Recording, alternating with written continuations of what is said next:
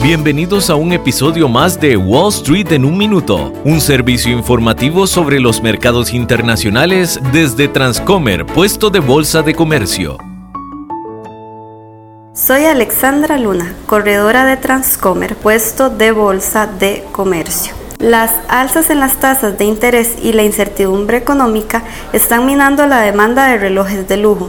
El temor a una recesión económica ha llevado a los inversionistas a aumentar sus ahorros. El índice Watt Charts que sigue los precios de 60 relojes de las principales marcas, se desplomó un 36% desde su máximo alcanzado en marzo del 2022. Un índice separado únicamente para los modelos Rolex cayó un 27% en un periodo similar. En los últimos 12 meses, los relojes más costosos han sufrido las peores pérdidas. Aquellos entre los 50 mil y 100 mil dólares se desplomaron más de un 15%. Los entre 10 mil y 20 mil dólares cayeron 10,4% y los de 5 mil a 10 mil dólares un 6,8%.